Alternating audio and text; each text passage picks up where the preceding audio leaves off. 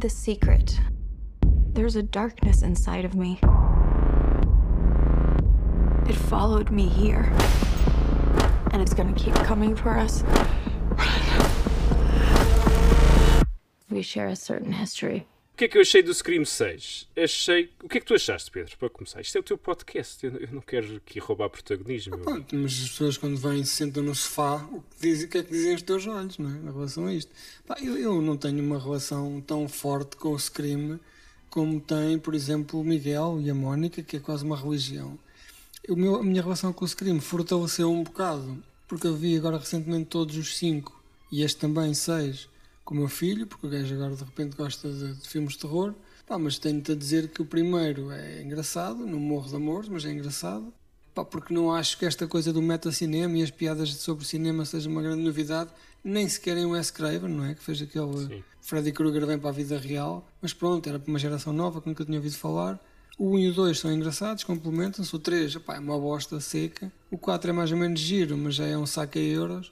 Pá, e assim que o 6 já entram no, no domínio da patetice, não é? É para ver já um scream por ano como se fosse um episódio de uma telenovela. Sim. E eu também vi todos, e isso de acordo com. Eu não me lembro quase nada de quase nenhum deles. Lembro-me da reviravolta do primeiro, quem é que eles eram. Se me perguntares do segundo, terceiro e quarto, já nem me lembro quem é que eram eh, os vilões. Acho, acho sempre alguma piada essa faceta de tentarmos descobrir quem é, e foi o que também achei um bocadinho de piada aqui no sexto. Se bem que eles podem fazer o que bem lhes apetece, porque pondo Mas sempre claro. dois ou três de, de Ghost Faces, acabam por fazer o que bem lhes apetecer, não é? Mas pronto, mas acaba por ser o que tem. Faces, mas são todos são imortais, não é? São a prova Epá, de tudo e mais alguma isso é a parte mais detestável desse filme, mas até vou deixar isso para o fim, que isso é absolutamente patético. Aliás, eu tirou-me completamente do filme, principalmente naquela parte final em que ela é esfaqueada no estômago, roda a faca dentro do estômago no metro e passado 3 ou 4 horas está ali a correr e a aparecer tudo bem, nem sequer foi, parece nem sequer foi ao hospital. E portanto, sim, isso é absolutamente ridículo e acho que faltou muita coragem. Aliás, eu li no Letterboxd e depois até escrevi isso. É absolutamente impensável como é que há um, um filme do Scream em que morrem mais assassinos, mais eh, ghost faces Sim, do que que vítimas, pessoas. quer dizer, do que pessoas, não faz sentido absolutamente nenhum, quer dizer. Eh, mas pronto, essa, isso é, parece que faltou coragem para matar uma perso- personagens importantes ou personagens até menos relevantes, não, não houve coragem para isso, foi quase manter toda a gente viva. Até porque agora há esta tendência do scream de ninguém morre, porque no futuro qualquer um pode vir a ser novamente preciso, não é? Não, e eu acho que eles portanto, devem estar super arrependidos não terem eh, morto a Neve Campbell no último filme, porque claramente não conseguiram trazê-la para este. Dizem assim: ah, a Neve merece um happy ending, então não quis agora voltar e está numa cidade qualquer. Mas é, os gajos vão lhe dar uma, uma, pipa de massa para, Para voltar no voltar um set, filme né? É o como mais provável. uma assassina, não é? Vai ser assassina e pronto, e foi aquilo deu-lhe cabo da cabeça, não conseguiu lidar com o trauma, assassina, pronto, É capaz. Mas pronto, acho que o filme começa bem. Acho que o filme tem muitas ideias que aquilo, se fossem desenvolvidas, podiam, podiam ter dado um, um scream diferente e giro. Por exemplo, achei piada quando eles revelam o- a cara do Ghostface logo de início. Eu pensei assim, ok, isto é ao contrário. Em vez de estarmos até ao final à espera de saber quem é o Ghostface, é o contrário. Vamos saber desde o início quem é o Exato. Ghostface e É vamos é ter. Uma subversão de- do conceito e achei que ia ter alguma piada eh, nessa estratégia de se calhar focar-se mais quem é que vão ser as vítimas e não quem é que vai ser o Ghostface no final. Hum, mas pronto, percebemos logo claramente que, que aquilo não vai para esse lado. Aliás, há uma parte completamente estúpida que é o Ghostface, ou seja, os mausões que, que acabam por ser revelados no final, quando mata esse Ghostface falso de início e diz os filmes, ninguém quer saber dos filmes como fala final, e depois tu percebes que o filme todo tem a ver com os filmes e com, o- com o culto Exato. que eles fazem aos filmes. Quer dizer, Nos primeiros, nos primeiros screams, isto era uma espécie de meta-antologia aos filmes anteriores. Neste momento o Scream já canibaliza o próprio Scream, Sim, é? sim. Mas- É, mas- Alimenta-se a si próprio. Sim, mas depois acho que, eu, por exemplo, eu sempre achei piada essa parte meta de falar-se de cinema dentro de cinema e que é essas pequenas homenagens. Neste até falo do Letterboxd, é uma coisa que eu achei piada. Não sendo original como tu disseste, mas é uma coisa que eu acho que faz sempre um pescado de olhos aos fãs de terror ou, ou mesmo aos, aos cinéfilos, que eu não, eu gosto sempre de, de apanhar essas piadas e há lá, uma- um, há lá um diálogo muito giro em que eles começam a falar qual é o melhor Candyman, são os dois, e qual é o, o melhor um bocado, Sexta-feira um bocado 13. mal disposto. Eu também fiquei um bocado mal disposto, para mim o primeiro é claramente melhor que o segundo. Então, claro, mas, eh, se gostam de cinema. Certo, mas pronto, mas acho uma certa piada quando acabas por, por entrar nesse mundo meta, apesar de não, não, não ser nada original. Agora, acho que as personagens são todas muito fraquinhas, quer dizer, não há ali nenhuma que se realce e que dê alguma credibilidade quase àquela faceta de, de medo ou de terror, não, parece tudo muito... O, o gajo, o principal, o, acho que é o, o que é polício, que a filha supostamente morre, o Dermot Mulroney, ou lá como é que ele se chama, o gajo parece Ah, sim, tipo sim, Scooby-Doo, parece estar no filme do Scooby-Doo. Não sei, é uma cena... O, o Scream é uma versão, nenhum. uma versão imagem real de Scooby-Doo, Sim, não é?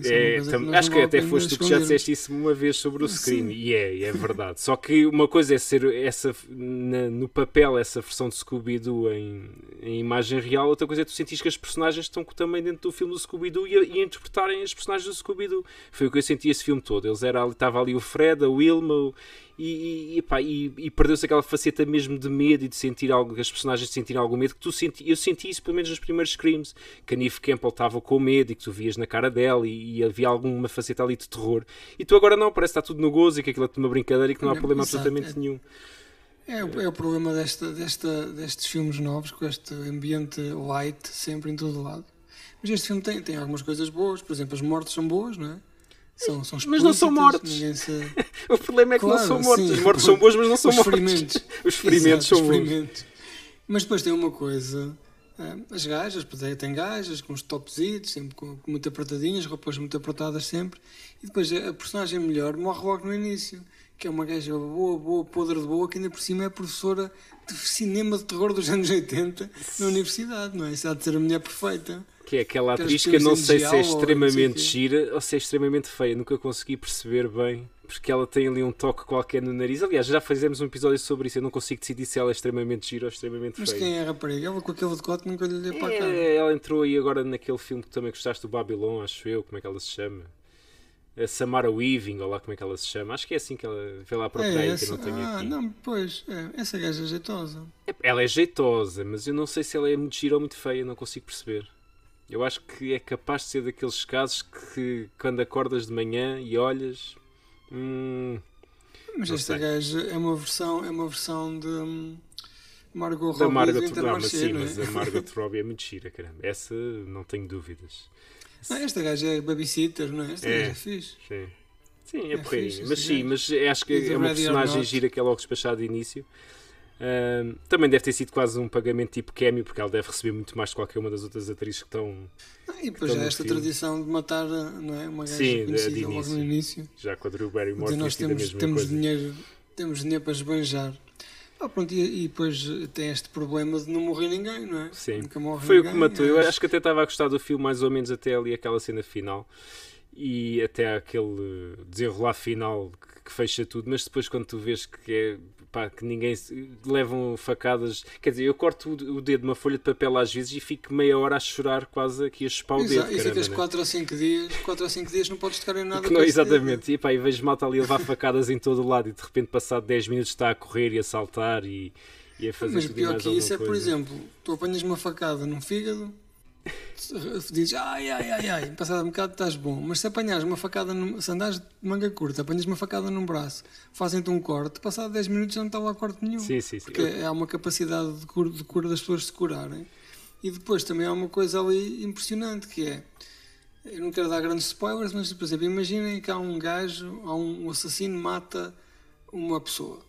Um gajo de 2 metros de altura, pesa aí 200 quilos, e o assassino mata-o como se fosse pá, um gajo de 20 fosse quilos, atira sim, para o ar, dá-lhe pontapés. E depois vais a ver o assassino, é tipo um anão raquítico com problemas de. de- não é? Isso é um problema dos outros Scream, que eu lembro que nos outros Scream aconteceu o mesmo, que a gente se... mas como é que é possível ter feito isto ou aquilo ou pendurado tipo na árvore, sendo um, um anãozinho? Ah, mas tu nos outros Scream era 4 e 5 tiros, não é? E a regra é: se tu deixas de olhar para o assassino, o gajo fica bom, não é? Foge e fica curado. O Sim. gajo está no chão, todos com sete facas espetadas. Olhas para a cozinha, voltas Já- a olhar para o gajo, já lá não está. fugiu já, Já está curadíssimo. Sim, este filme, eu, eu percebo que estamos a falar de um filme, não estamos a falar da vida real, e portanto há sempre uma, uma parte um bocado fantasiosa em que um corte pode não significar o que significa na vida real, mas este filme é absolutamente ridículo, quer dizer, aquilo é. Sim, mas também existe, eu acho que é muito importante tu perceberes o perigo que, que as pessoas estão a correr, não é? Se tu não vês que um gajo apanha três facadas e morre, quer dizer, tu começas a achar que aquele Sim. universo nem vale a é pena tudo uma preocupaste com nada, não é? Não, e é neste sentido que as Tipo- pessoas nem sequer tinham medo, quer dizer, estava tudo tranquilo e não havia.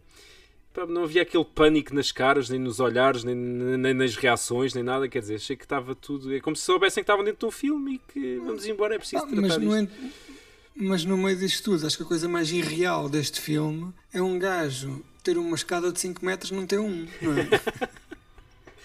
Nem tinha pensado nisso. Quando, eu Mas sim. quando os gajos, como é que tu, onde é que tu tens, imagina que moras no T1, no sétimo ou no oitavo andar em Nova Iorque e tens, Aquilo metes uma escada de nem 5 cabia metros. esticada em Guardada, pé é? dentro de casa, portanto, sim, não- nem tinha pensado nisso, mas faz. Pá, Isso, isso é a cena mais Scooby-Doo de todo, Sim, todo sim, o filme. sim, sim, é sim, gajo tens razão. Nem me tinha lembrado disso. Mas enfim, Mas pronto, vamos deixar Pronto, o Miguel e a Mónica tristes, que o Miguel e a Mónica gostam muito desta saga. Sim, senhor. Carlos, Pedrão, voltarás, obrigado. certamente. Não, não, agora já fechei, agora só daqui a 10 anos. Daqui a 10 anos volto para gravar com os teus filhos. 10 anos Já tu estás tanto. arrumado num canto, os teus filhos é que tomaram Exato. conta da Rádio Cinema Xunga e eu venho gravar com os teus filhos. vão-me visitar, vão visitar ao centro de dia.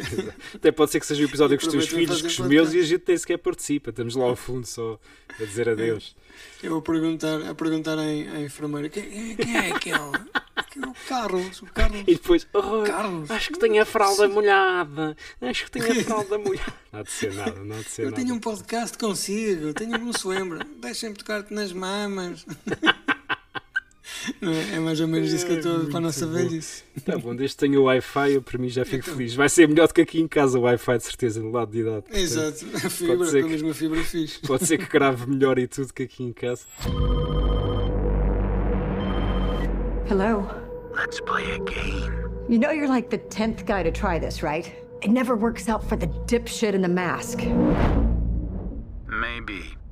But there's never been one like me, Gale.